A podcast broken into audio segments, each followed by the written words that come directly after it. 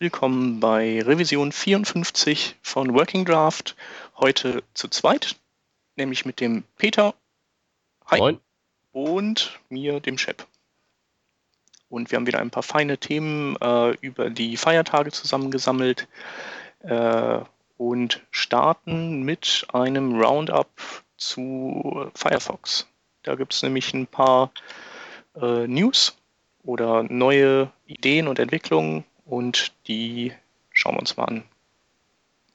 Ähm, ja, das erste Ding ist, äh, Firefox ähm, entwickelt sich ja, was die Release-Strategie angeht, äh, immer mehr in Richtung, in die Richtung, die Chrome schon vorgemacht hat. Also Rapid Release Cycle äh, wurde eingeführt und ähm, was, was eben den Firefox bislang von Chrome unterscheidet, sind zwei Dinge. Das eine ist, ähm, ja, dass die Updates eben immer noch vom User abgenickt werden müssen. Äh, und das soll sich jetzt in Zukunft auch ändern. Ähm, sprich, äh, ab dem jetzigen Nightly, ähm, der dann, glaube ich, der 12er oder 13er sein wird, später, wenn er final ist, ähm, der aktualisiert sich eben jetzt selber in einer Art und Weise, wo der User gar nichts mehr abnicken muss. Ähm, wahrscheinlich also irgendwie, dass, dass er sich jetzt im, ins User-Verzeichnis rein verlegt oder sowas. Ähm, ja, und das, das ist ja äh, definitiv begrüßenswert, oder? Denke ich schon. Also ich habe halt von ähm, also das nicht ganz so nerdige Umfeld von mir, das noch den Firefox nutzt, klagt halt immer recht lautstark darüber, dass es Updates gibt. Ähm, ich frage mich dann halt immer, Mensch, ihr kriegt Updates, kostenlos. Erfreut euch doch.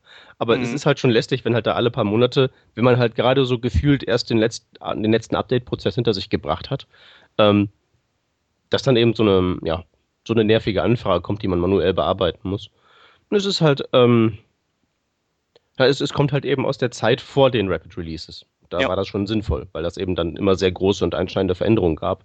Und jetzt ist es halt schon ein bisschen überflüssig und insofern ist es gut, dass es wegkommt. Also äh, ehrlich gesagt wünsche ich mir das für jede Software. Mir, also ich habe hier auch den VLC-Player, der irgendwie alle drei Tage irgendeinen bescheuerten Fix hat. Und äh, also so viel Software, die mir total auf die Nüsse geht und, und die Plugins sowieso von Firefox die sollen sich einfach aktualisieren und, und sollen mich nicht dauernd nerven. Und auch äh, der Reader von Adobe und Flash, die sollen das einfach von alleine machen. Und äh, keine Ahnung, wenn irgendwie was komplett in die Binsen geht oder wenn Windows von 7 auf 8 aktualisieren will, dann akzeptiere ich auch mal so einen Request, aber sonst nervt mich das einfach. Das ist, wollte ich gerade sagen. Also bei so einem, bei so einem äh, simplen Werkzeug, wie halt sagen wir mal irgendwie einem ähm was weiß ich, Flash zum Beispiel. Da ist es ja wirklich nicht sinnvoll, wenn man da mit jedem kleinen Sicherheitsupdate belästigt wird. Aber wenn jetzt, sagen wir mal, so der, ähm, naja, wenn es halt eben schwerere Geschütze aufgefahren werden, wie das, was du mit Windows meintest, oder ich würde durchaus auch schon den Browser da teilweise hinzurechnen, dass es halt vielleicht nicht ganz schlecht ist, wenn man so mitgeteilt bekommt, dass es ein Update gegeben hat.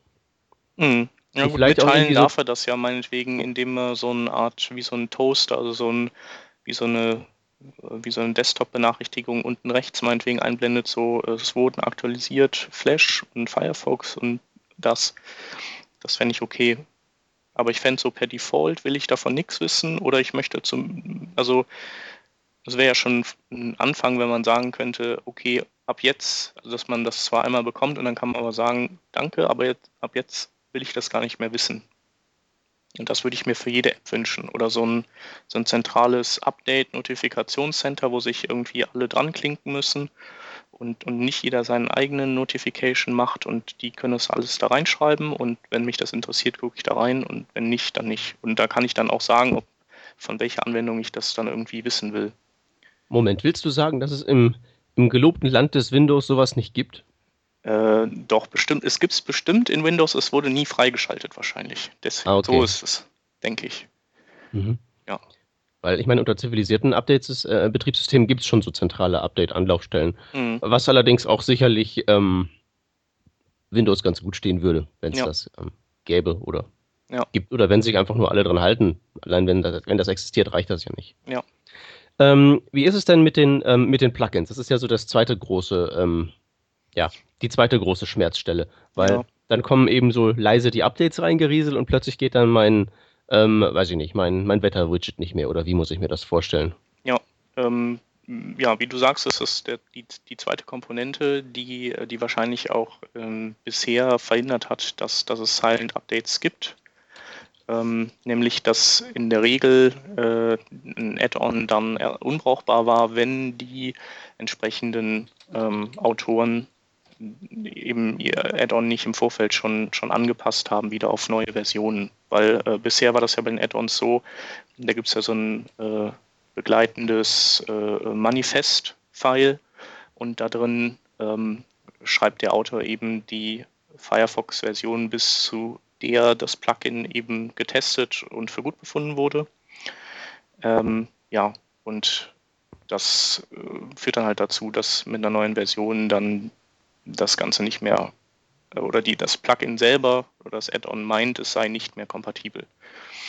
Und ähm, was sie jetzt äh, eingeführt haben oder einführen mit dem Firefox 10, ich glaube, wir sind ja beim 9er gerade, ähm, ist, dass äh, Add-ons per Default eben jetzt äh, immer kompatibel sind. Also dass das Prinzip umgedreht wird und dass man dann äh, im Gegenzug eher mal sagen kann, ähm, also explizit definieren kann, dass man nicht mit zukünftigen Versionen kompatibel ist. Ähm, und das, das, ich denke, deswegen gibt es auch die Silent Updates jetzt, weil, ähm, weil man einfach dieses Problem dann nicht mehr hat. Und äh, ja, finde ich super. Also wurde auch höchste Zeit. Ja, was mich halt immer irritiert hat, an sich ging das ja schon sowieso schon vorher. Genau, man musste aber in sein Manifest Hand reingeschrieben ne? hat, ähm, okay, ich gelte jetzt bis in alle Ewigkeit. Ja.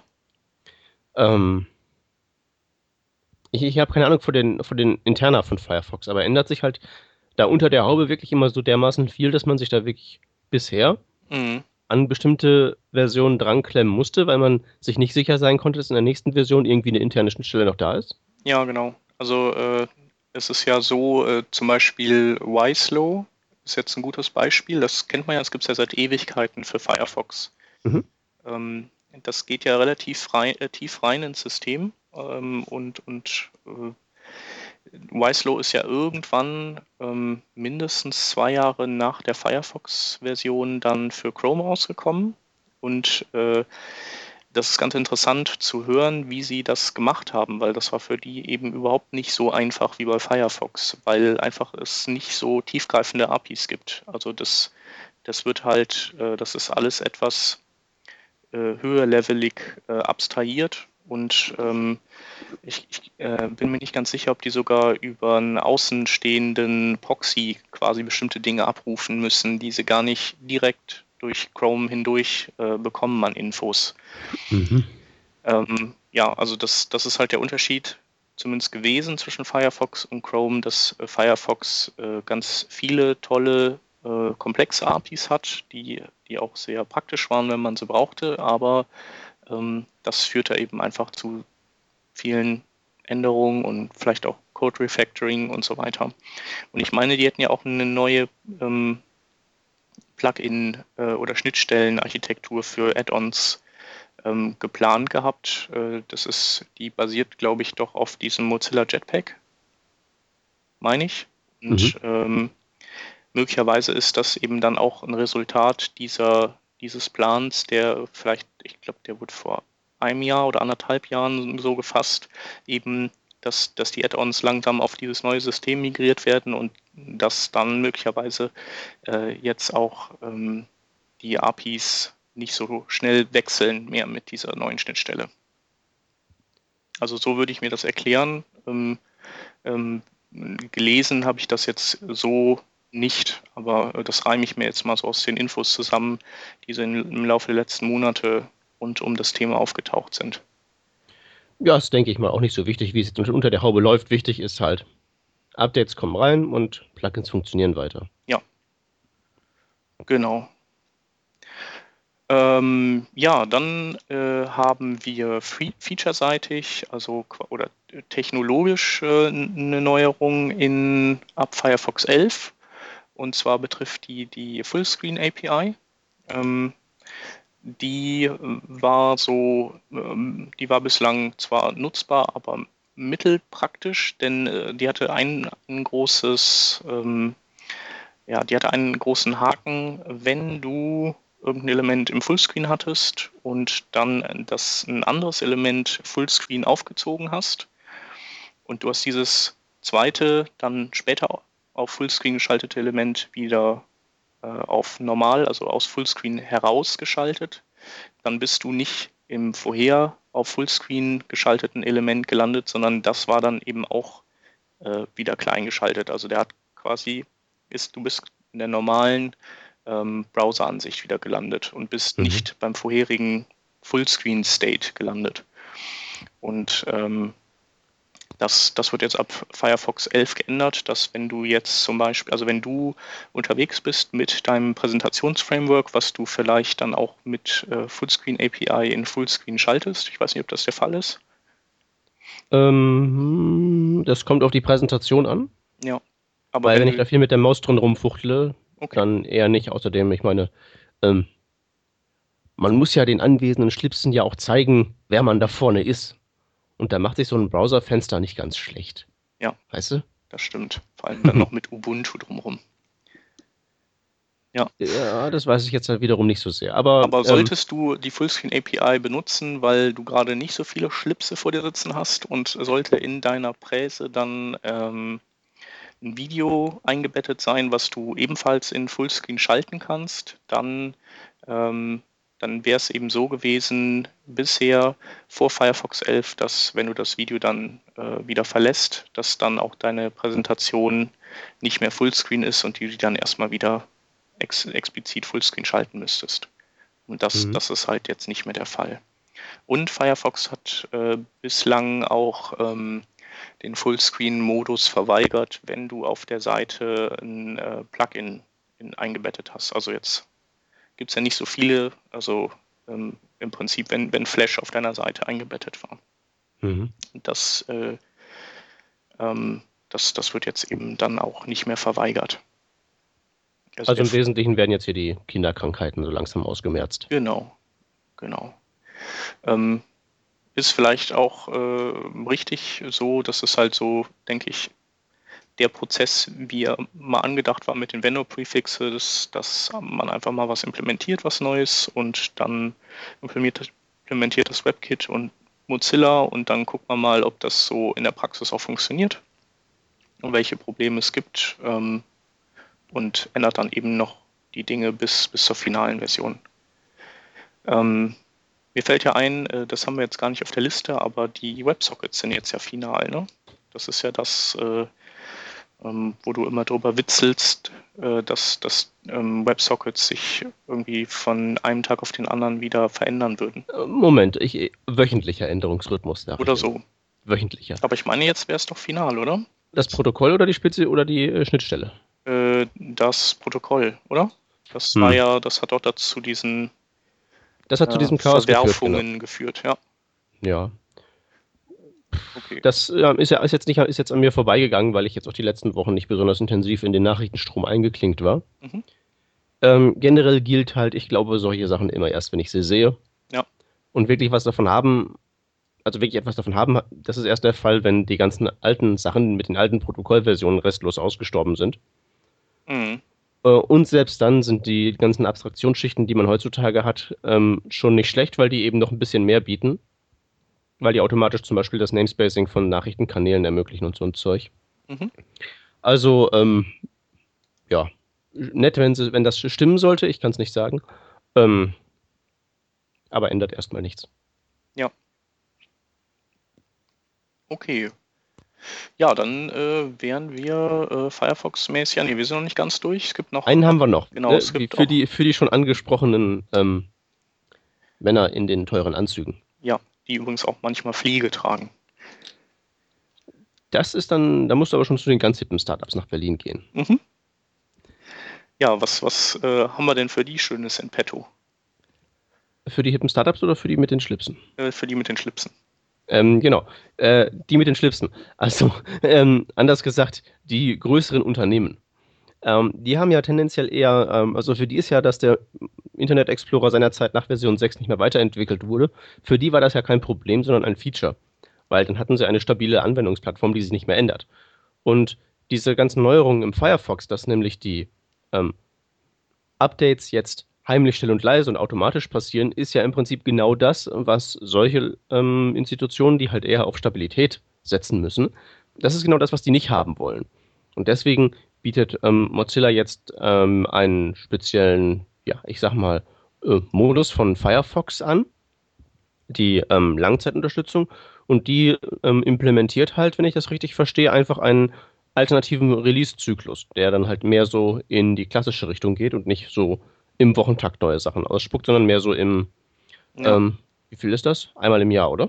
Äh, genau, einmal im Jahr. Also ich habe es, also es ist eigentlich vergleichbar mit der, äh, mit der Ubuntu LTS-Version, die es ja immer gibt. Es gibt ja immer dann so, äh, also Ubuntu sagt, ich, wie ist das, die releasen einmal alle halbe Jahr, ne? Genau. Normalerweise. Und, und dann gibt es alle zwei Jahre die LTS-Version. Äh, ja, ich glaube, so ist das. Genau, genau. die LTS-Version wird dann halt eben auch ein ganzes, diesen ganzen Zeitraum bis zur nächsten LTS-Version mit Sicherheitsupdates und sowas gefüttert, damit die zwar, da gibt es dann zwar, kein, zwar keine inhaltlichen Neuerungen, aber zumindest wird es nicht irgendwie unsicher oder so. Genau, und diese, das ist der gleiche diese ESR-Version, die mit dem Extended Support Release, äh, die ist eigentlich identisch. Also da ist jetzt für Firefox 10 die erste ESR-Version geplant und ähm, die wird äh, neun Release-Zyklen lang supported. Das sind 54 Wochen, also ziemlich genau ein Jahr. Und ähm, äh, nach, nach sieben Zyklen, ähm, da ähm, gibt es dann eine Übergangsphase. Das heißt also, Firefox 17 ist dann die zweite, die nächste ESR-Version, die released wird. Ähm, und dann gibt es eine zweimonatige Überlappung, weil äh, im Monat 8 und 9 wird halt der Firefox 10 weiter auch noch mit Patches versorgt. Und in diesen zwei Monaten, also das ist dann, das entspricht dann zwölf Wochen, äh, das ist ein Zeitraum, den die Firmen dann zur Verfügung haben, um eben diese neue Version durch ihre ganzen Validierungen und Tests und bla, was sie dann halt so alles tun, ähm, durchzuschicken. Und ähm, das ist ja auch der Grund, also dieses, dass die Administratoren da ähm, wochenlang an irgendeiner Softwareversion rumtesten. Äh, das ist ja der Grund, ähm, warum die vom Firefox abgeschreckt sind, weil kaum haben die fertig getestet, äh, kommt ja schon die neue Version und das ähm, Problem löst halt die ESR-Version dann. Ja, ob die das löst, da bin ich ja mal gespannt drauf, weil die ja, oder sie will es lösen. Sind, sind immer noch recht sportlich, wie ich finde. Mhm. Also ja. ein Jahr ist ab einer gewissen, ab einer gewissen Größe von so einem Laden halt nichts mehr. Ja. Ähm, Weiß ich nicht, ob ja, das reicht. Keine Ahnung. Äh, aber es ist ja, es ist zumindest mal ein Angebot. Es ist zumindest mal der richtige Ansatz. Ich denke mal, den Zyklus verlängern kann man ja hinterher immer noch. Ja. Würde ich mal behaupten. Ja. Insofern, das ist eigentlich genau das richtige Modell. Also das, das Ding ist halt jetzt, ähm, ich habe letztens mal einen, Blog, einen Blogpost gelesen, ich weiß leider nicht mehr wohl genau, aber wo man halt so, wo, man, wo eben so auseinandergedröselt wurde, oder nein, das war gar nicht ein Blogpost, das war ein möglicherweise gefaktes Interview mit ähm, einem äh, hohen Tier von Microsoft. Ich habe keine Ahnung, ob das, ob das echt war, wahrscheinlich nicht. Aber da ging es halt generell darum, dass die halt, da das angeblich halt Microsoft stark vor Chrome erzittert, mhm. weil die eben, ähm, ja, anders als bei, ähm, also zu der Zeit, als es nur die Konkurrenz Firefox gegen Internet Explorer im Wesentlichen gab, mit Safari und Opera mehr so ähm, ähm auf den Zuschauerplätzen, aber das war halt der große Kampf, dass halt eben Firefox die Nerds und die Privatnutzer ähm, sich gegriffen hat und Microsoft mit dem Internet Explorer eben im Enterprise-Bereich sehr stark verwurzelt war. Und im Prinzip ist das jetzt ja wiederum eine ähm, Operation von Firefox, wo man eben dann wieder in den Enterprise-Bereich reinzugreifen versucht. Ja. Und wenn man mal genau überlegt, ein Jahr ist ja eigentlich auch genau der Abstand, der zwischen neuen Internet Explorer-Versionen immer besteht. Äh, bestehen wird, oder? Also bisher, also vom ja, okay, zum 9er waren es ja zwei Jahre und jetzt wahrscheinlich zum, vom 9er zum 10er ist es wahrscheinlich ein Jahr. Genau. Mhm. Ähm, ja. Also es ist halt wieder so eine, ähm, wo Mozilla halt eben wirklich das ganze Web irgendwie in Angriff nimmt und nicht nur halt eben die Nerds und die Nutzer da draußen. Ja. Die letzte Runde der Änderung eben, der schnelle Release-Zyklus, ist halt eben wirklich eher was für Otto-Normalverbraucher gewesen und das ist halt eben wieder was für die Firmen und ja, ist halt interessant, weil in der Hinsicht hat Chrome ja, haben die da was zu bieten? Was ähnliches? Mhm. Ähm, mal überlegen, nee, eigentlich nicht. Also was die haben, ist so äh, Tools, dass du das äh, über Richtlinien zentral im Active Directory irgendwie einrichten kannst und so Sachen. Also was so große Firmen-Admins haben wollen, bevor sie sich irgendwas angucken. Ähm, aber so ein LTS-Ding äh, haben die nicht. Nee. Mhm. Ich bin mal gespannt, ob, ob, uns das dann eventuell sogar irgendwann auf den Zünder gehen wird mit der ESR-Version, äh, ob das dann auch so ist, dass wir in den Statistiken äh, dann wieder ähm, ja, das Problem haben, oh, guck mal, da ist noch, äh, sind noch so viele Firefox 10. Ähm, für die muss man dann irgendwie auch noch testen und polyfillen und machen und tun. Ähm, so wie das halt beim IE6 und 7 und so weiter momentan schon der Fall ist. Das mag sein, aber wenn die eben mit ihren ESR-Versionen den Einjahrestakt beibehalten, wird es, glaube ich, nicht ganz so dramatisch werden. Mhm. Weil IE6 ist ja nicht ein Jahrestakt, das ist ja, ähm, wie lange ist das jetzt her? Ein Zehn-Jahrestakt. Wir, wir, nee, wir, wir, gehen jetzt ins Elfte, ne? Genau, ja. Der Siebener ist ja nur ein gepatchter Sechser, also würde ich mal sagen. So ein Acht-Jahrestakt war das. Ja. Aber also ähm, das ist, würde ich schon nicht vergleichen. Ein Jahr ist nicht so schlimm. Also wenn ich halt eben, ähm, wie gesagt, ich, ich komme ja manchmal in so eine, in so etwas größere Läden rein und darf einen Blick da auf die diversen Monitore werfen. Und da fängt halt auch heute im Sinne von letzten Monat oder so. Da fingen halt die Firefox-Versionen oft noch mit drei Punkt irgendwas an. Mhm. Und das ab ist halt 24. April wird, wird der ja komplett abgesägt, der 3.6er. Äh. Also wer den dann noch hat, der kriegt dann äh, mit der Schrotflinte äh, vom Gesicht das Update auf die neue Firefox-Version. Äh, ich habe da volles Vertrauen in die diversen Administratoren, dass die eine absolut kugelsichere Gesichtspartie haben. ja. Ähm, das Gute bei dem Firefox ESR wird übrigens sein, denke ich, dass man ziemlich genau sehen kann, wie viel, also wie der Anteil an Firmenbesuchern dann auf der Seite ist. Also, oder zumindest kann man das besser erfühlen. Ähm, wenn man sagt so, äh, okay, hier sind, wir sind jetzt bei Firefox 14 und hier sind aber irgendwie 10% Leute mit Firefox 10. Das kann ja eigentlich nur die ESR-Version sein. Ähm, und, und dann packt man noch die E6 und 7 Nutzer dabei und dann kann man eigentlich ganz gut einschätzen, wie viele Besucher aus Firmen man hat. Vielleicht sogar besser, weil du dann. Das kannst du doch mit der Wochenendmethode auch machen, oder? Äh, stimmt, Wochenendmethode geht auch. Genau, also einfach die prozentuale Verschiebung im Vergleich äh, Wochentag zu Wochenende und da eben errechnen, wenn du jetzt also wirklich so feststellst, okay, der Internet Explorer 6 Anteil fällt halt eben ähm, am Wochenende ins Bodenlose, was er in aller Regel tut, dann ist die Diagnose genauso klar. Wäre halt interessant, wenn sich diese ESR-Versionen auch irgendwie ähm, identifizieren lassen äh, würden. Mhm. Ja, das weiß ich nicht, ob es da irgendwie noch so ein, so ein UA-Kürzel gibt dabei. Mhm. Wer es weiß, ähm, ab damit in die Kommentare. Wir sind für jeden Input dankbar. Genau. Okay, dann äh, wenden wir uns mal ein Dokument zu, das, äh, ähm, ja, das Vorschläge macht, welche neuen HTML-Elemente es in HTML Next geben könnte, was, äh, was auch immer das sein HTML6 ist oder HTML5 äh, Director's Cut oder was auch immer. Ähm, da sind ein paar Sachen dabei, die dir schon bekannt vorkommen äh, aus der Zeit äh, vor oder naja, HTML5 ist ja immer noch nicht fertig, aber als äh, eben noch an den ganzen, an den HTML-Elementen gebastelt wurde. Äh, und dann sind aber auch neue Sachen dabei, die äh, neue Bedürfnisse abdecken ähm, oder eben ähm, neue Technologien begleiten, wie zum Beispiel äh, die Web Components. Über die hatten wir ja schon mal gesprochen. Die kennt man auch vielleicht eher als Shadow DOM.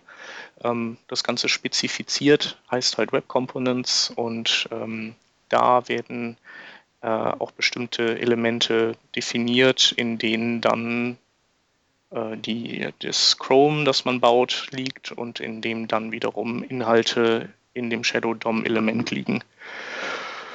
Ja, und dann haben wir noch äh, eine zweite Geschichte, das, also eine zweite äh, äh, Technologie, das sind die Web-Intents.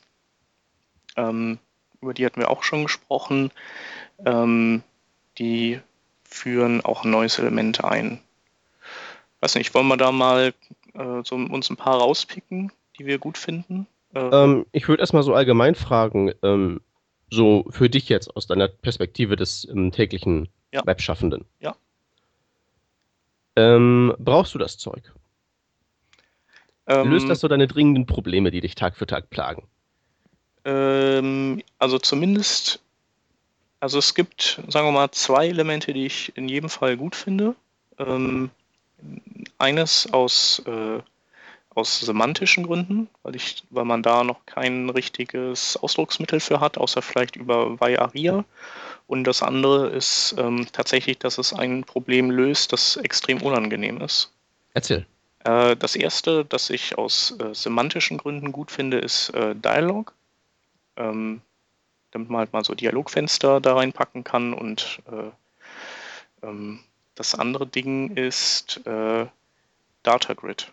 Also, dass du ein Element hast, mit dem du richtige Grids darstellen kannst. Also quasi Tabellen, wo der, der Head stehen bleibt und äh, ja, so wie man es halt von so Frameworks wie Dojo oder Ext oder sonst wie kennt, die, die das halt eben äh, verzweifelt irgendwie nachzubauen versuchen. Mhm. Gut, das Problem bei diesen Sachen ist natürlich auch, dass die dann sehr ähm, belastend einfach für den Browser zu rechnen sind, weil es eben ein riesiger, eine riesige DOM-Suppe mit 1000 CSS-Klassen ist. Mhm. Ja. Okay, ja. Ähm, kann ich verstehen, dass die nützlich sind, ähm, weil das eben so die typischen, ja, typische Probleme in der Web-Applikationswelt so sind. Ja, also sind sicherlich auch welche dabei, die, die, die nett sind und welche, die man wirklich nicht oft braucht. Also äh, Element und Shadow, also und Template, die Dinge, die zu Web Components gehören, von denen werden wir wahrscheinlich relativ wenig sehen, aber das werden die äh, Frameworks dann nutzen, wie eben Dojo und so, die, die so Widgets wie ein Date Picker dann äh, früher mit normalen HTML äh, Elementen gebaut haben und die können dann in Zukunft das über Web Components, also über Shadow DOM äh, abfrühstücken und verpesten dann nicht äh, unsere, ja, unser DOM mit diesen ganzen Elementen, sondern das bleibt dann halt alles da im versteckten Bereich. Ähm, dann gibt es noch ein Input-Mode-Attribut für Inputs, wo man äh, explizit sagen kann, äh, ob der Browser jetzt ähm, eine Tastatur, also zum Beispiel die mobilen Browser eine, eine Bildschirmtastatur für E-Mail-Eingabe einblenden sollen oder für Nummern und, und all solche Dinge oder ob Sachen automatisch groß geschrieben werden sollen bei diesem Input.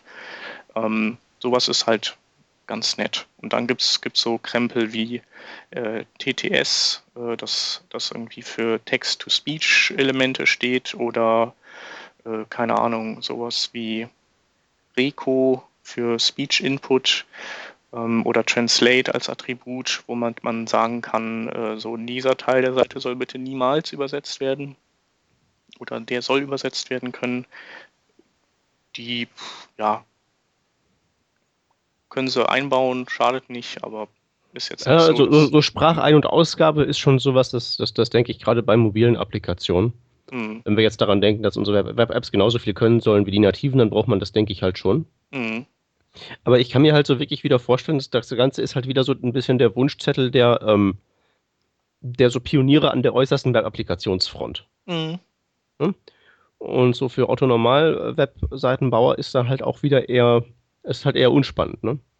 Ja, also ich denke aber für Otto-Normal-Webseitenbauer ist, ist schon in HTML5 nicht so viel Spannendes drin, oder? Ja, aber ist das denn ein, ein Argument dafür, weiterhin nichts Spannendes zu bauen? Mm.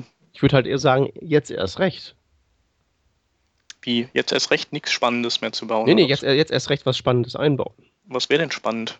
Ähm, dass ähm, ist immer sehr unterschiedlich, was ich feststelle. Ja. Ich muss halt immer, ich muss halt jetzt vorausschicken, ich bin halt jetzt mittlerweile als Erklärbär, ich schwebe so ein bisschen auf meiner Technologiewolke und bin halt nicht mehr so ganz mit den Problemen im Schützengraben äh, ähm, mhm. verbunden. Mhm. Aber generell ist es halt schon, dass wenn ich halt bei ähm, mit irgendwelchen Leuten spreche, die vor allen Dingen damit befasst sind, ähm, wohl überlegtes ähm, wohl überlegte semantische Webseiten zu bauen, also die mehr machen, als sie nur überlegen, nehme ich jetzt div oder nehme ich table. Mhm. Ja, die ein bisschen weiter denken als das. Die sich halt schon fragen, wäre es nicht nett, wenn man das und das so und so ausdrücken könnte? Mhm. Ähm, aber die haben halt nicht so besonders die, die große Lobby. Und teilweise eben auch sehr spezielle Probleme. Ja. Aber ich, ich, ich frage halt immer nur bei solchen Sachen. Ne? Mhm. Das ist halt alles so, also ich kann mir sehr gut vorstellen, warum ähm, man oder möglicherweise auch ich selbst so einen Texteingabeteil würde haben wollen. Mhm. Hm, kann ich mir gut Wobei vorstellen. Ich, ja, aber da aber frage ich, ich mich, warum halt, kann man halt mehr Leute, Input die, nehmen? Erstens Input das. Type Speech und warum kann man nicht ein Output äh, nehmen, das es gibt, oder ein Audio-Element, um das dann abzuspielen? Ja, ja Audio, ein Output-Element gibt es ja schon, man könnte ja. die ja einfach erweitern. Ich denke auch, dass das sind jetzt ja erstmal nur so die Vorschläge. Ja. Das wird sich schon, denke ich mal, ein bisschen besser in den Rest der Welt verzahnen und so. Ja. Äh, aber nur nochmal zurück zu meiner Frage. Ich, ich, ich, ich stelle das halt immer nur so in den Raum. Ähm, das ist halt so das ähm, tolle Neue, was auch einigermaßen fancy ist. Mhm. Aber wenn du jetzt schon sagst, aus dieser Liste mit 1, 2, 3, 4, 5, 6, 7, 8, 9, ich glaube zwölf Sachen sind das. Sind das jetzt so zwei, von denen du dir vorstellen könntest, dass die in deiner alltäglichen Arbeit ähm, von Bedeutung sein könnten? Ja, und Menu-Item kann, kann ich mir auch noch vorstellen. Das ist ja dieses Ding, da haben wir Natürlich, wir sind ja Bleeding Edge auch drüber gesprochen. Das ist das, wo der Rodney das Polyfill gebaut hat, wo du mit der rechten Maustaste, äh, also in dem Kontextmenü ähm, von, von Elementen eben eigene Einträge erstellen kannst. Wo ich immer noch nicht sicher bin, ähm, das ist ja eine Implementierung im Firefox, wo ich immer noch nicht sicher bin, ähm, inwieweit die genau von dem Standard abweicht und ob das Absicht ist oder nicht mhm. oder ein Bug oder so. Ja, die weicht ab. Ja, ähm, warum? weil Firefox halt momentan auf weiter Flur alleine ist. ja gut, die können sich dann dementsprechend erlauben und da mal ein bisschen Fakten schaffen. Ja. Ähm, okay, Menu-Item wäre eventuell noch, noch, noch überlegenswert, aber dann hört es halt auch schon so langsam auf. Ja. Ja, also was ich äh, persönlich auch noch cool finde, ist dieses Intent-Element, äh, mit dem man so Web-Intents dann ähm, ähm Sollten wir noch eben kurz erklären, glaube ich. Richtig. Ähm, die Web-Intents sind, äh, äh da geht es äh, darum, ähm, oder es stammt zum Beispiel von Android. Ähm, dort gibt es auch Intents, äh, halt keine Web-Intents, sondern Intents, äh, die an ähm, bestimmte Dateiformate gekoppelt sind. Da kannst du dann äh, ein JPEG-Bild nehmen und wenn du das dann anklickst, dann äh, gibt es diverse Apps, die mit Intents eben äh, sich als potenzielle Bearbeitungsprogramme in Stellung gebracht haben und dann kriegst du einen Dialog und darfst dann auswählen, welches dieser Programme eben jetzt äh, diese Datei öffnen oder weiterverarbeiten soll. Oder zum Beispiel, wenn du eine Adresse anklickst, dann fragt halt Google Maps, willst du, willst du, dass ich es dir anzeige? Und DB äh, Deutsche Bahn äh, ähm, App sagt, willst du, dass ich dir den, die Wegstrecke daraus suche? Und sowas soll es halt auch fürs Web geben, dass du, äh, weil wir programmieren ja jetzt immer mehr Web-Apps, aber wir haben noch keine Möglichkeit, äh, äh, dass diese Web-App ähm, sich im System registriert als auch potenzielle Anwendung zum Bearbeiten von Bildern oder sowas. Und äh, das soll, ist halt sowas wie eine Erweiterung von Links, dass du, dass du eben eine Bilddatei anklickst und die kannst du dann speichern unter, aber kannst die vielleicht dann auch an, an die nächste Web-App schicken oder was auch immer machen. Und dafür sind die Web-Intents gedacht. Und die Idee finde ich super und deswegen, und wenn das an dieses Intent-Element gekoppelt ist, dann äh, finde ich das Intent-Element auch gut. Ist sicherlich nützlich. Ist halt die Frage, ob Otto Normalentwickler. Ja. Ne? Ich, ich frage das ja nur. Ja. Ich würde einfach mal sagen, der ähm, geneigte Zuhörer möge sich selbst diese Liste einfach mal ansehen. Genau. Ähm, es, sind, es sind, wie gesagt, hauptsächlich ähm, ja, es sind, es sind im Prinzip ist eine Auflistung von Dingen, die sowieso schon irgendwo anders mal spezifiziert sind. Es ist keine Spezifikation, es ist bloß eine Linkliste. Und die Details kann man sich dann jeweils nach dem Klick ähm, anschauen, ob man das für sinnvoll erachtet oder nicht. Generell würde ich erstmal so tippen, das ist noch alles relativ weit in der Zukunft. Ja. Ähm, und bis das wirklich dann auf breiter Front einzusetzen ist, fließt sowieso noch ein bisschen Wasser den Fluss runter. Also ganz ruhig bleiben. Mhm. Jo, okay. Nächstes Ding, das wir auf unserer Agenda haben, äh, dreht sich um Web-Typografie. Ähm, und zwar nicht um das Einbetten von also Custom Fonts, das Thema hat ja ein Bart, aber ähm, es dreht sich um, um das, was halt danach kommt. Ähm, also jetzt können wir ja Custom Fonts einbetten und das ist auch alles dufte. Ähm, aber bis zu, bis zu dem Punkt, dass wir äh, aus dem vollen typografischen äh, Fundus schöpfen können, ist es noch ein bisschen, ein bisschen längerer Weg. Äh, und zwar äh, ist es ja so, dass auf dem Desktop du Schriften hast, die, äh, die dieses, äh, diesem Open-Type-Format entsprechen und die beinhalten nicht nur einfach eine Schrift in verschiedenen Schnitten, sondern äh, die beinhalten auch Informationen und ähm, ja, Rendering-Anweisungen für verschiedene Font-Features, die man an- und abschalten kann.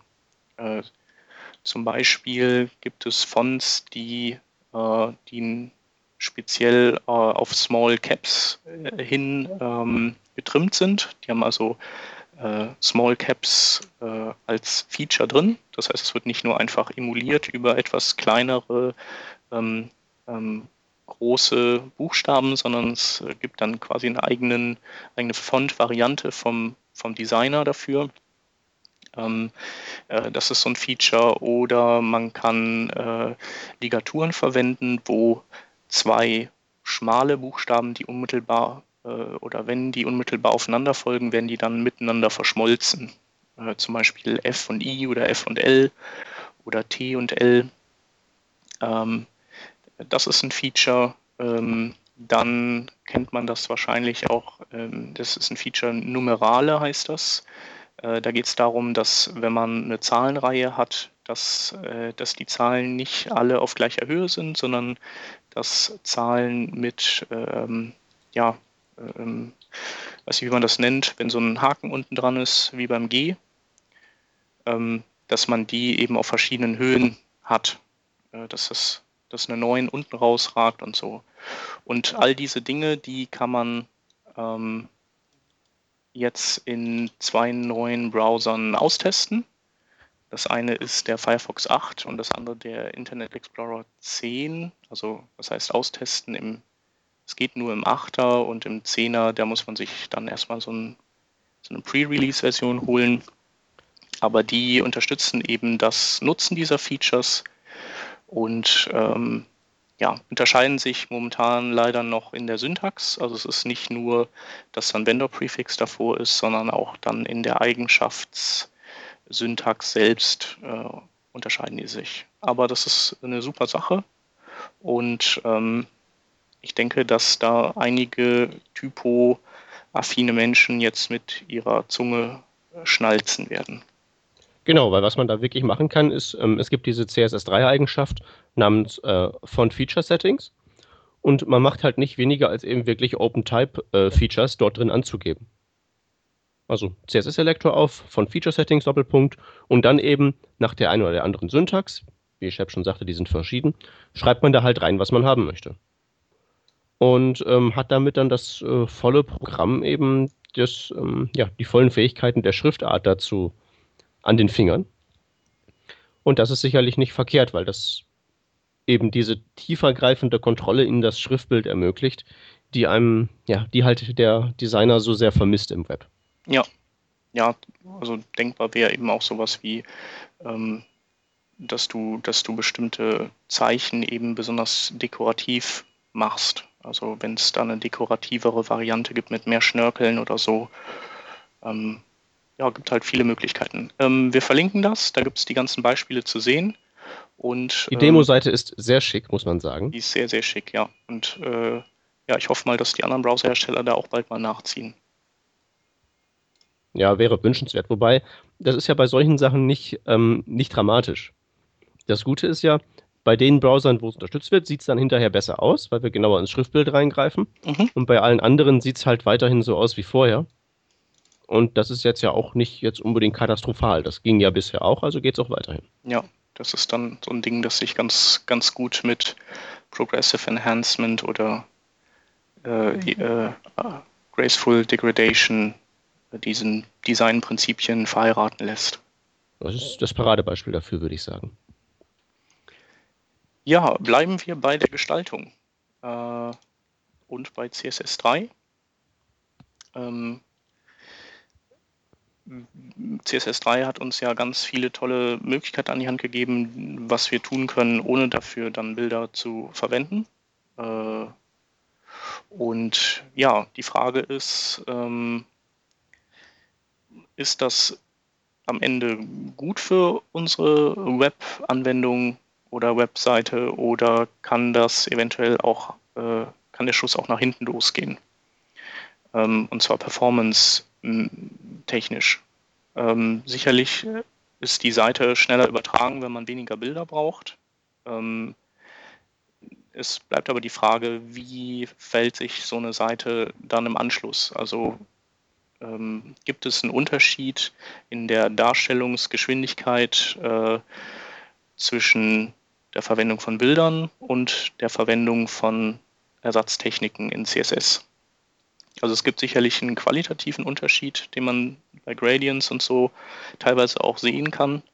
Ähm, aber den Performance-Aspekt, den hat äh, der Kangex in einem neuen Artikel beleuchtet. Willst du mal was erzählen dazu? Du hast den ja auch äh, ziemlich schnell ausgegraben und ähm, zum Lesen empfohlen. Ja, das ist aber eigentlich äh, ganz einfach, weil alles, was der gute Mann schreibt, ist prinzipiell erstmal retweetwürdig. Ja.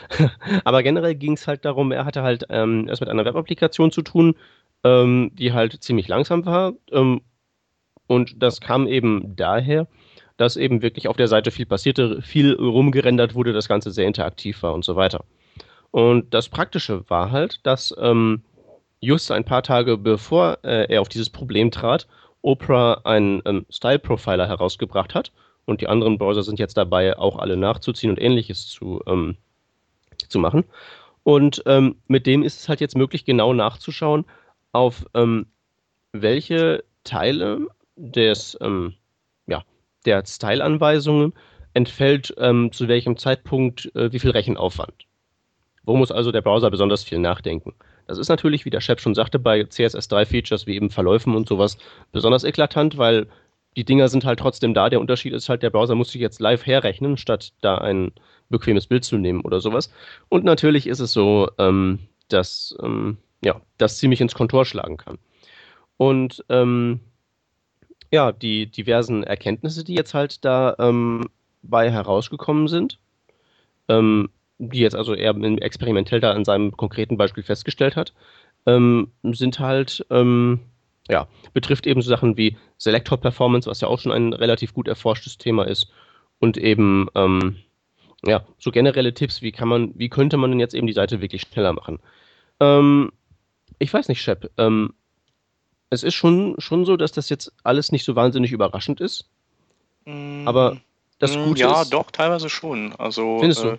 Also ich finde halt gut, dass das jetzt so quantifiziert ist, wo es am meisten Ja, auf jeden Fall. Genau. Und das ist so für mich die Haupterkenntnis gewesen. Ja, das ist ja das Problem eigentlich bisher, äh, also ähm, dass wir keinen Profiler haben für äh, CSS Eigenschaften. Also es gibt diesen CSS-Stress-Test, den jemand mal gebaut hat. Das ist so ein Bookmarklet, was hingeht. Das hatten wir auch schon mal verlinkt vor Ewigkeiten.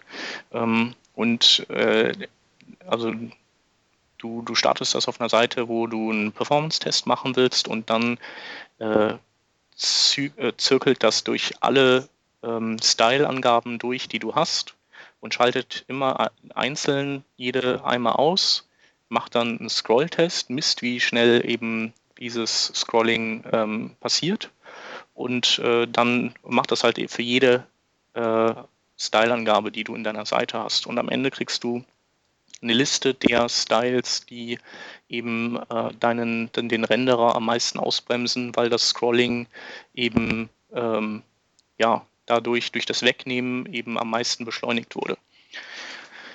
Ähm, das ist halt das Einzige. Und mit diesen CSS-Profilern, die jetzt in Opera und in dem WebKit Nightlies und Canaries äh, auftaucht, hat man zwar auch noch nicht äh, direkt das Ergebnis, so ähm, hier dein Box Shadow ist, macht deine Seite langsam. Ähm, aber man kann mit Hilfe dieser Tools sich äh, bessere Tests bauen, die auch wieder so ein bisschen in die Richtung gehen, wie dieses Bookmarklet funktionieren. Und ähm, ja, die Erkenntnisse daraus, die sind eben dann neu eigentlich, äh, weil die nirgendwo niedergeschrieben wurden. Und zum Beispiel ist es so, dass äh, Border Radius äh, ein ganz übler Performance-Killer ist.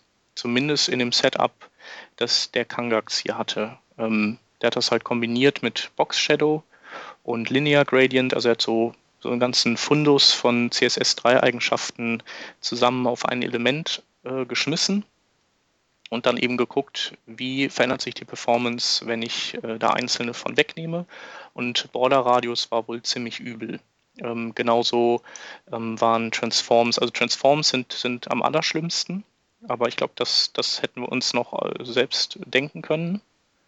Ähm, aber dass der Border Radius so reinhaut, das ist schon äh, erstaunlich, weil der ja doch relativ häufig zum Einsatz kommt. Naja, andererseits beeinflusst er die Darstellung von allem anderen. Genau, also meine was Theorie ist, herum ist. Und das ist wahrscheinlich das, wo es, wo es ins Kontor schlägt. Genau, ich denke auch, dass, äh, dass das mit Sicherheit auch damit zusammenhängt, dass da ähm, noch Box Shadows mit dranhängen. Und äh, der Box Shadow sich ja auch wiederum am Border Radius dann in, mit seiner Form ausrichten muss und du dann so eine Art ähm, ja, Eigenschaftenkette hast, die alle vom Border-Radius abhängen. Ähm, und dass, wenn du den dann wegnimmst, diese Abhängigkeiten dann nicht mehr da sind und du den Border-Radius nicht mehrfach eben dann anwenden musst. Ähm, ja, was hat er noch rausgefunden? Dass, also was, äh, was, was, was ich jetzt halt, ähm, also meine persönliches äh, Aha an der ganzen Auswertung, mhm. war ja, ähm, wie schlimm es ist, ähm, ja, zu viele CSS-Regeln zu haben. Also klar, PageSpeed hat da schon immer vorgewarnt, man soll da nicht so viele von drin haben, auch bitteschön nur welche drin haben, die auch benutzt werden und so weiter und so weiter. Mhm. Aber ähm, in seinem Beispiel hier hat er ähm, das, ähm, ja, hat er im Prinzip von der Renderingzeit, die seine Seite da gebraucht hat, äh, 200 bis 300 Millisekunden. Also ein, da kommen wir so langsam echt in den spürbaren Bereich rein. Ähm, hat er die Seite schneller gemacht, indem er einfach Selektoren rausgeschmissen hat. Mhm. Und das ist schon ähm, ziemlich viel. Und man sollte es vielleicht nochmal erwähnen, diese Performance, von der wir jetzt hier sprechen, da, die tritt nicht nur dann auf, wenn man irgendwie, sagen wir mal, die Seite neu lädt oder irgendwie eine Drag-and-Drop-Operation durchführt. Das sind ja auch alles ähm, Geschichten, die zum Beispiel beim Scrollen schon spürbar werden. Genau, wobei das eine ist ja, ähm, die, äh, das Selector-Matching, das betrifft, ist ja nur, betrifft nur das erste Laden, ne? Genau, das betrifft nur das erste Laden, weil ich meine jetzt den, auch den ganzen Rest Border-Radius zum Beispiel. Ja, genau, das ist dann die Responsiveness oder die Slugginess der, der genau. UI. Also, dass man das, dass man das jetzt hier nicht, äh, ähm, diese ganzen ähm, Erkenntnisse jetzt nicht gering schätzt, von wegen, ja, meine Güte, sollen sie halt beim ersten Laden ein bisschen warten, das geht halt eben darüber hinaus. Mhm. Und ich fand halt sehr bemerkenswert, dass man wirklich da 300 Millisekunden einsparen kann, wenn man einfach mal seinen Selektoren so ein bisschen die Axt anlegt. Ja, wobei es hier in dem Fall ist es ja so, dass er durch Rausschmeißen äh, ungenutzter Selektoren diese Zeit gespart hat. Da hat er auch, äh, ähm, ja, er hat, er hat sich dann ein Skript geschrieben, mit dem er die überhaupt erstmal aufstöbern kann, also ungenutzte CSS-Regeln. Ähm, und er hat auch die äh, IE also dieses, wo man äh, auf das HTML-Element eben dann die, die IE678 oder Old-IE-Klasse draufschmeißt und dann für den äh, noch Bugfixes in seinem normalen Stylesheet mitschleppt. Diesen ganzen Ballast hat er dann ausgelagert in, in eine conditional kommentierte eigene Style-Datei, sodass die guten Browser einfach diese Regeln nicht mehr sehen und sich mit denen beschäftigen. Und so, so hat er halt die 200 bis 300 Millisekunden bei diesem, beim Selector-Matching rausgeholt. Ja, ähm, gut, aber warum nicht? Ich meine, ungenutzte CSS-Regeln genau. ähm, möchte man jetzt vielleicht meinen, die habe ich ja eh nicht. Aber äh, da muss man, muss nee, man sich halt mal überlegen, ob man jetzt wirklich die, die, die, zum Beispiel die Regeln für sein Kontaktformular, die sind ja auch da, wenn man die Startseite anzeigt. Mhm. Gegebenenfalls. Und dann hat man dann eventuell schon eventuell CSS-Regeln, die in den allermeisten, in den allermeisten Umständen halt eben doch ungenutzt sind. Ja. Und da kann man sicherlich, sicherlich, wenn man dann entweder von vornherein mit dem mit dieser Überlegung im Hinterkopf schon herangeht oder wenn man dann eben an die Optimierung tritt, dann kann man da sicherlich schon einiges finden, auch wenn man meint, ich habe doch mein CSS aufgeräumt, bei mir gibt es sowas nicht. Gibt es eben wahrscheinlich doch. Ja, ja, es ist, ja, letztendlich gilt da das gleiche wie für jQuery-Plugins, die irgendwelche Slideshows äh, ähm, bewerkstelligen. Wenn du nur auf einer Seite die Slideshow hast, dann lädt das halt lieber lazy nach oder sowas äh, oder eben individuell auf der Seite, weil weil das einfach dann auf anderen Seiten äh, Ballast ist. Genau. Genau, aber es ist halt bei den, manchmal bei bestimmten CSS-Geschichten nicht so einfach mehr zu sagen, äh, wo habe ich eigentlich äh, ungenutzte CSS-Regeln. Also da müsste man eigentlich äh, noch mehr Tools in den Browsern bekommen, wo man einfach dann ein Profiling macht und sich möglicherweise durch die gesamte Seite bewegt, äh, dass, dass man wirklich überall mal war und am Ende, dass er einmal am Ende dann sagt, äh, du, also diese, diese Regeln und die, die haben eigentlich haben nie gematcht, die kannst du eigentlich rauswerfen. Genau. Man müsste also einfach PageSpeed an einen Crawler dran tackern und den mal über die Seite drüber jagen. Ja, genau. Ja, und äh, ja, dann hat er noch festgestellt, dass äh, dem Opera die Größe des Viewports, also dass das egal ist. Äh, also er genauso schnell die Seite neu pinseln kann bei einem gigantischen Viewport wie bei einem einmal ein Pixel großen Viewport und dass es im Chrome eben anders ist, dass der performancemäßig davon profitiert, wenn er weniger Pixel malen muss im Viewport. Ja, ansonsten halt so diese, die, die bekannten Dinge wie, äh, keine Ahnung, nimm nicht den Sternchenselektor, nimm keine Attributselektoren, wenn da kein, wenn da vorne dran nicht auch äh, ähm, ein Elementname oder eine Klasse oder sowas dranhängt. Ja, ja, also ähm, muss man eben wissen, dass man eben, wenn man nur Attributselektoren oder weiß ich nicht, bei, bei nur Pseudoklassen ist das ja wahrscheinlich genau das gleiche. Man kann, den Sternchen, ja. man kann den Sternchenselektor verwenden, ohne ein Sternchen zu schreiben. Dessen muss man sich bewusst sein. Mhm.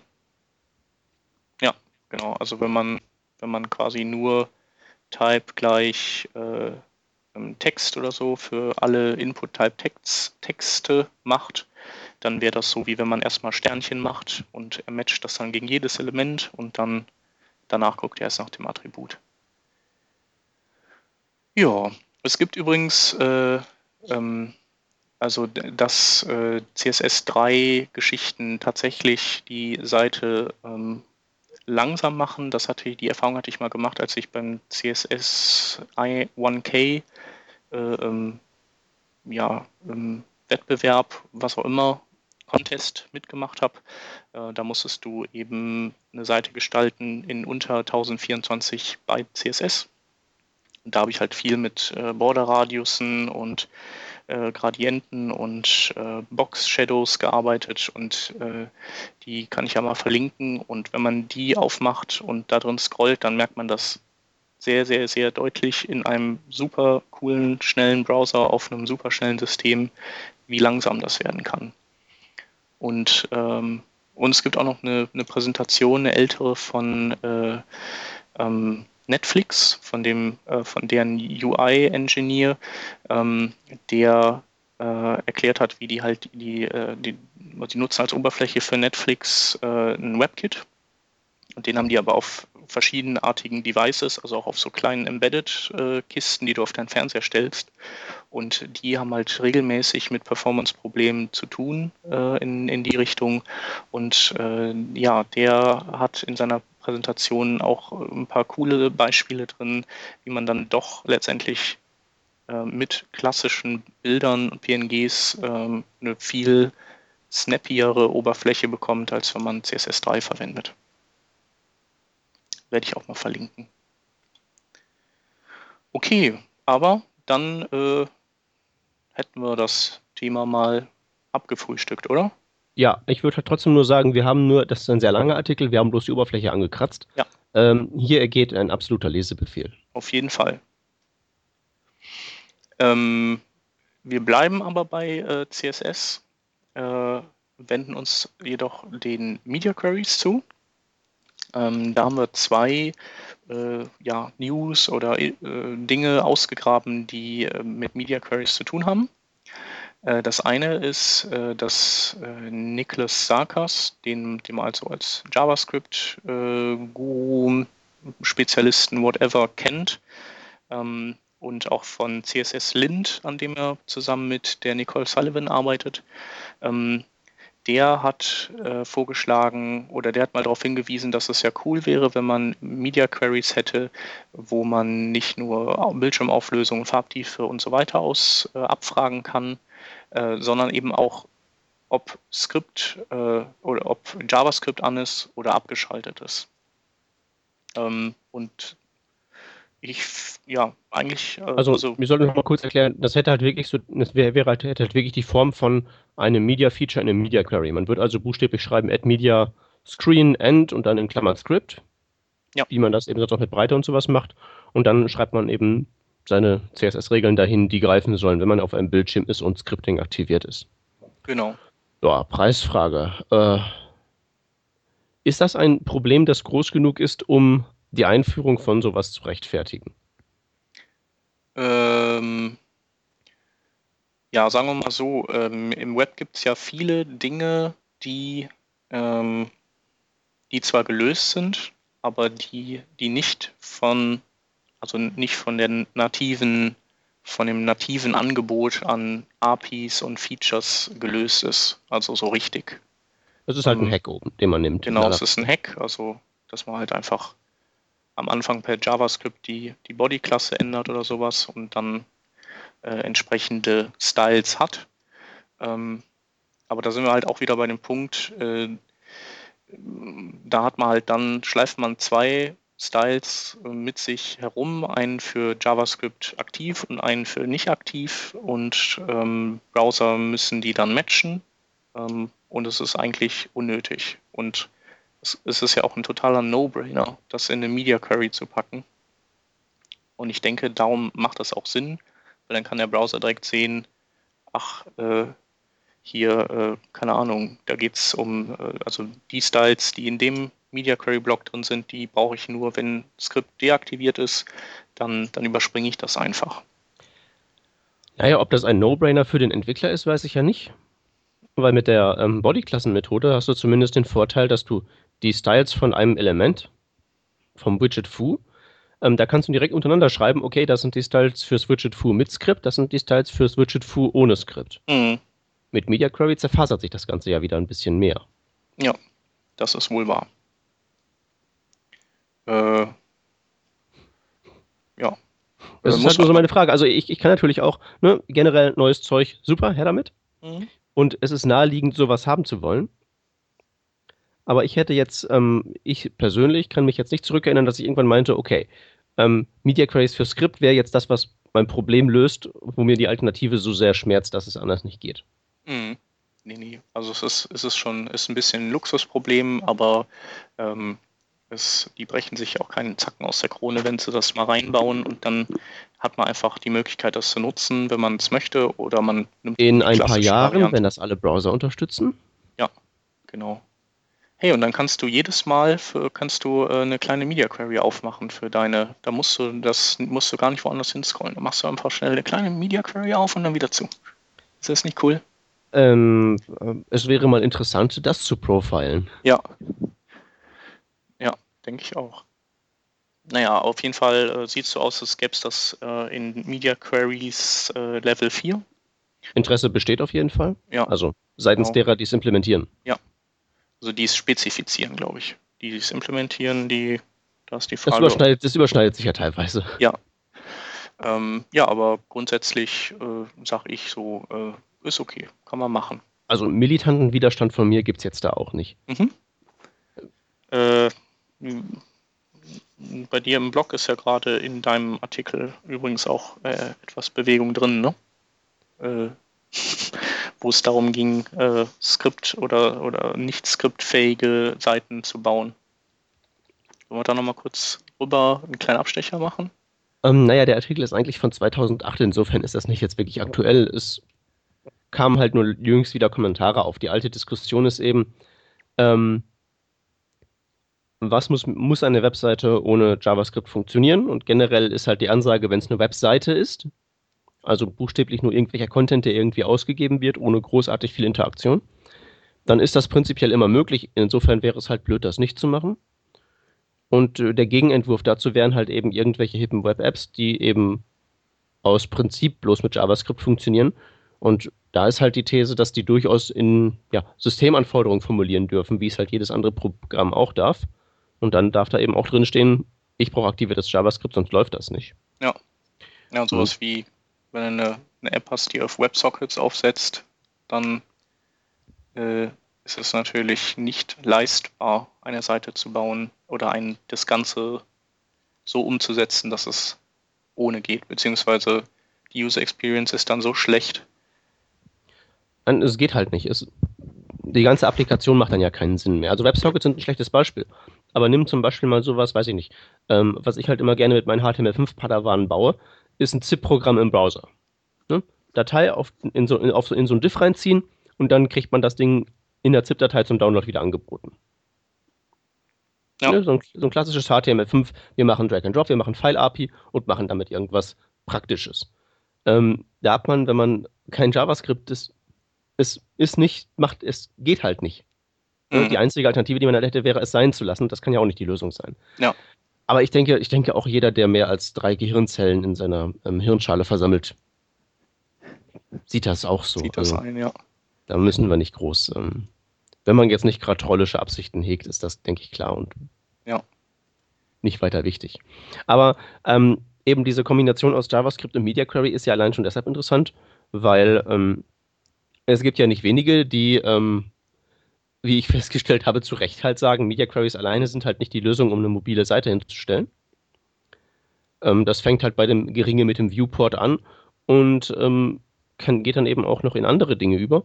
Und ähm, ja, Size heißt das hier. Das ist eine JavaScript-Bibliothek, die Media Queries im Prinzip, wenn ich das richtig verstehe, mittels JavaScript reimplementiert. Und warum ist das keine komplett bescheuerte Idee? Erzähl mal. Ähm, ja, also zum einen hast du natürlich nicht in jedem Browser Media Queries drin, den wir heutzutage einsetzen. Ähm, zum anderen, ähm, ähm, ähm, ähm ja, weiß ich nicht. also tatsächlich ist es so, dass es natürlich... Die Zerfaserung, die Zerfaserung hört halt auf, ne? Ja, also du hast auf jeden Fall, du hast es äh, leichter dafür zu schreiben, weil äh, das Ganze funktioniert eben so, dass die, äh, dieses kleine Skript ähm, die Bildschirm, entweder deine Bildschirmgröße ausmisst oder die Viewport-Größe und dann an dein HTML-Element oder Body-Element, keine Ahnung, ähm, entsprechende Klassen setzt und du kannst diese diese Breakpoints oder wie auch immer man die nennt, die kannst du in einem Array definieren, die du haben möchtest. Also kannst dann sagen, ich hätte gerne einen Breakpoint 320, 480, 720 und 1024. Ähm, und äh, danach äh, auf die prüft er und dann setzt er entsprechend eine Klasse. Wenn, wenn jetzt zum Beispiel der Screen kleiner gleich 1024 ist, dann kommt halt 1024 als Klasse dazu. Ähm, und du kannst dann in deinem Style Sheet äh, ganz bequem, so wie das eben vorhin die Sache war mit, ähm, mit hast du JavaScript aktiviert oder nicht, eine Regel schreiben, erstmal eine allgemeine Desktop-Regel und dann kannst du direkt darunter ähm, Bodyklasse Punkt 1024 und dann deine angepasste Anweisung ähm, dafür schreiben musst also nicht äh, dann wieder in das andere Dokument oder in, dein, in den anderen Teil deiner Datei scrollen, äh, wo dann die Media Query, die klassische Media Query liegt für die 1024 oder kleine Auflösung und, und da dann äh, das, das halt hin übertragen. ähm, ja, muss man natürlich schauen, dass, äh, dass, man, dass es halt funktioniert, wenn JavaScript deaktiviert ist. Aber wenn man. Ähm, es sei denn, man baut eine Web-App, wo es sowieso Voraussetzung ist. Oder so, genau. Und wenn man das nicht baut, also wenn man eine klassische Seite baut, dann kann man sich, äh, dann denke ich, ist es wahrscheinlich gar nicht mal so doof, wenn man in dem Fall dann die Desktop First, den Desktop First Ansatz nimmt ja, wobei es eigentlich egal ist. Ja, musst du ja. Musst ja für, den, äh, für die ganzen alten Gammel-Browser. Ja, machen. du könntest auch den Mobile First Ansatz nehmen, dann und wer JavaScript deaktiviert hat, der kriegt dann halt so eine richtige gestrippte Seite nur. Das ist Je eigentlich dann auch eine gerechte Strafe. Das ist wahr. Man muss ja auch an unseren Erziehungsauftrag als Webentwickler denken. Auf jeden Fall. Aber gibt es sonst noch irgendwie äh, irgendwelche Vorteile von dem Ding, die mir jetzt durch die Lappen gegangen sind? Also, ähm, was ich halt hatte, als ich meine Seite responsive gemacht habe, ähm, ich musste halt mit dem Viewport ringen. Mhm. Und das Problem ist halt, dass ähm, normale Mobilgeräte und Apple-Mobilgeräte eben eine unterschiedliche Auffassung davon haben, was die Bildschirmbreite ist. Mhm. Bei der, bei der, bei der, beim, bei, bei iOS ist es so, dass die Bildschirmbreite die Breite des Geräts ist, wenn es hochkant gehalten wird. Also ja. so wie man, wie man sein iPhone normalerweise in der Hand halten würde. Ja. Und bei anderen Geräten ist eben die Breite ähm, die längste Seite des Geräts, so wie man eben sein iPhone halten würde, wenn man da wirklich irgendwie ernsthaft versucht, was zu lesen. Okay, was, also eigentlich wäre es doch besser, wenn die Breite das wäre, äh, was gerade von links nach rechts geht. Egal wie Aber weißt man du, das, das Beste, ich wäre schon damit zufrieden, wenn irgendwie die Geräte das alles einheitlich machen würden. Wie die das dann im, im Einzelfall machen, da kann man sich ja dran gewöhnen. Ja. Aber Einheitlichkeit wäre erstmal schön. Und ich habe das halt bei mir so gelöst, indem ich halt ganz normal, ganz einfach einen Browser-Sniffer gebaut habe. Also äh, PHP, Stillpos, iOS in User Agent, dann spuckst du diesen Viewport aus, ansonsten jenen. Mhm. Ja, ähm, also es ist auch ein ganz gruseliges Thema, dieses ja diese Viewport-Angabe und, äh, und auch was, was halt mit diesen, mit den Zooms passiert, wenn du das Gerät rotierst. Äh, ja, ja. ja. Ich, ich, hatte, glaube ich, meinen Tweet so formuliert, dass ich mir die Pfählung des Erfinders von dieser Viewport-Angabe ausmale.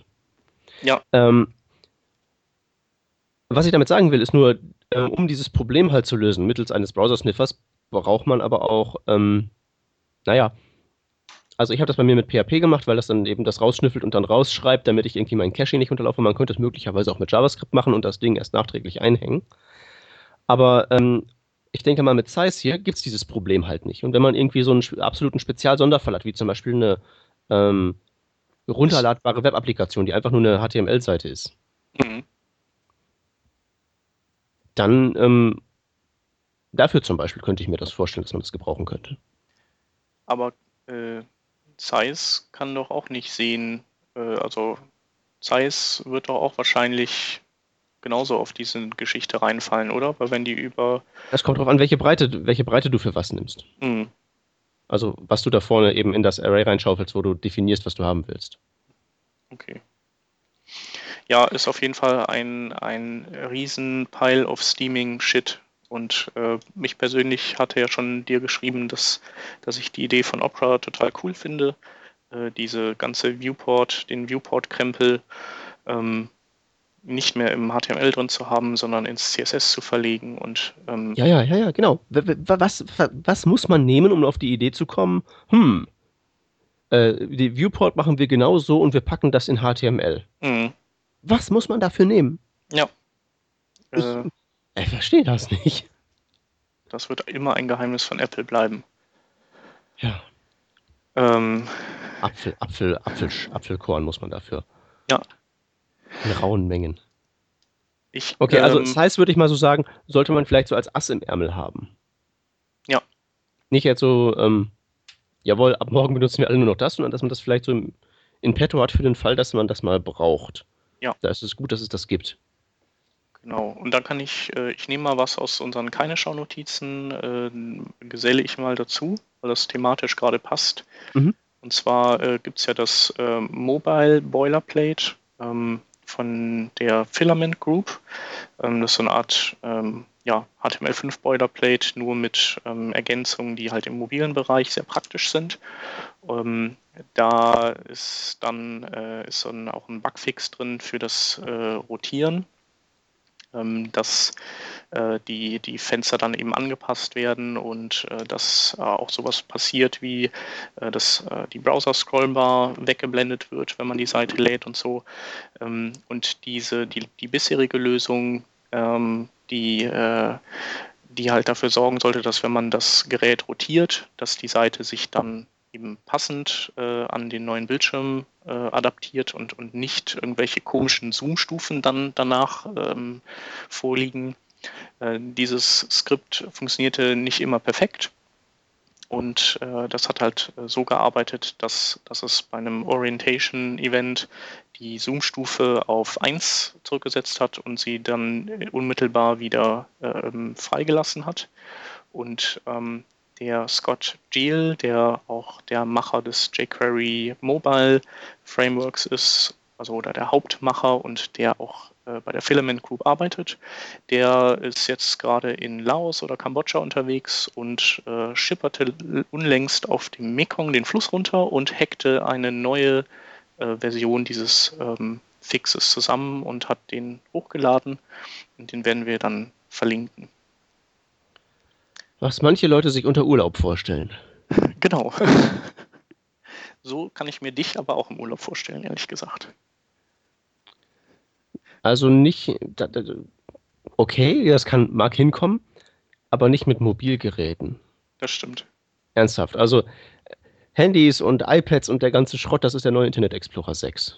Ja. Ein Stück weit schon. Ja, äh, solltest du aber mal so einen Urlaub machen, dann äh, hätte ich gerne ein Foto davon.